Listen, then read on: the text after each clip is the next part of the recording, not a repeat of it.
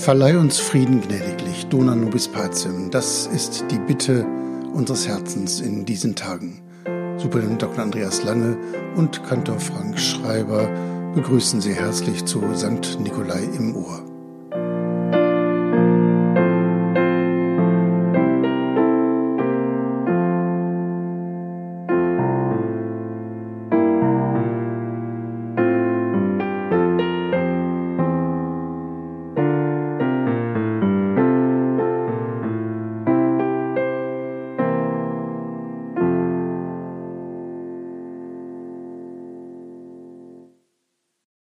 Ach Gott, was kann ich tun? Ich balle Fäuste in ohnmächtiger Wut. Du nimmst meine Fäuste in die Hand. Meine Augen füllen sich mit Tränen. Du sagst, lehn dich an mich in deiner Angst. Ich bitte dich um Frieden und um deinen Shalom. Ich bitte dich für die in Angst um ihr Leben, um die an Grenzen und in den Krisengebieten. Ich bitte dich für die in Verantwortung. Ich bitte dich um Vernunft und Liebe, die leiten. Ich bitte dich um Frieden, um deinen Shalom. Gib uns Frieden, Herr, gib uns Frieden.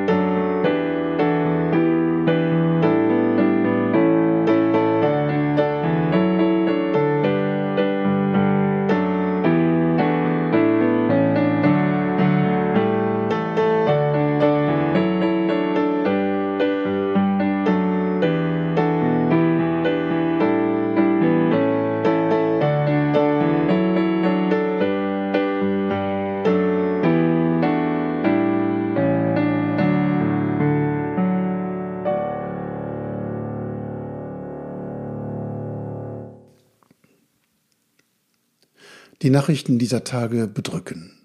Doch ich will nicht nur das anschauen, was mich da bedrückt, sondern suche auch nach dem, was mir Hoffnung macht. Hoffnung machen mir die großen Träume Gottes für seine Erde. Und da lese ich ziemlich am Anfang der Bibel davon, dass das Leben auf der Erde weitergehen soll und dass Friede möglich ist, auch da, wo er manchmal schwer zu greifen scheint. Ziemlich am Anfang der Bibel wird von der Sintflut erzählt. Regenwasser überfluten die Erde, überall Land unter.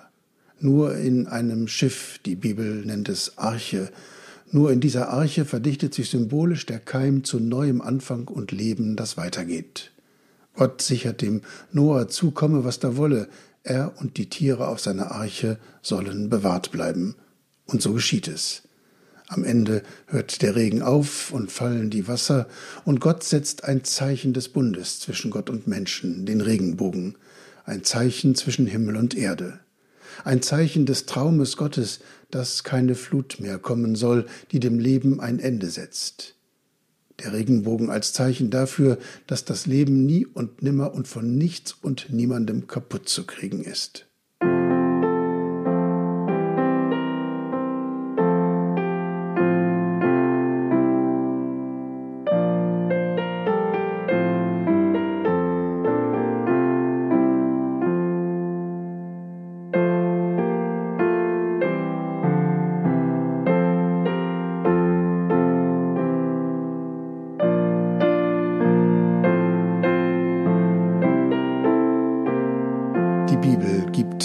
Zeichen der Hoffnung an die Hand. Ich brauche solche Zeichen der Hoffnung gerade im Schweren, um Anhalt dafür zu finden, dass am Ende Gottes Traum vom Leben und von Frieden stärker und dauerhafter sind als Krieg, Zerstörung und Tod. Eines dieser Hoffnungszeichen ist in der Noah-Geschichte erzählt. Da lässt Noah einen ersten Vogel ausfliegen, noch mitten in den Fluten, ob der wohl schon festen Boden findet. Fehlanzeige. Der Vogel kommt zurück. Beim zweiten Versuch schickt Noah eine Taube aus, und die hat einen Ölzweig im Schnabel. Sie hat wieder Pflanzen gefunden und Land. Das Leben wird zurückkehren auf die Erde. Die Werke der Vernichtung behalten nicht das letzte Wort. So wird die Taube mit dem Ölzweig zum Symbol für Hoffnung und Frieden bis in unsere Zeiten hinein. Pablo Picasso hat diese Taube eindrücklich gezeichnet für den Weltfriedenskongress in Paris 1949.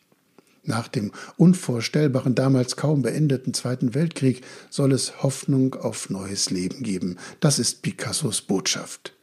Und dann wird ihm eine Tochter geboren. Er nennt sie Paloma, spanisch Taube.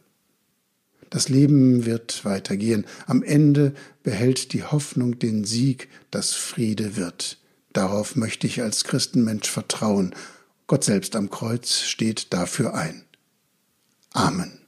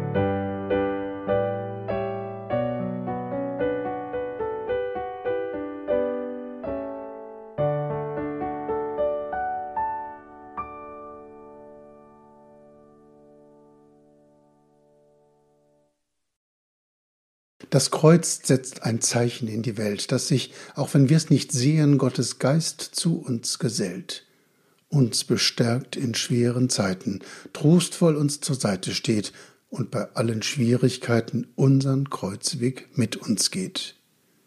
Gemeinsam beten wir, Vater unser im Himmel, geheiligt werde dein Name, dein Reich komme, dein Wille geschehe, wie im Himmel so auf Erden.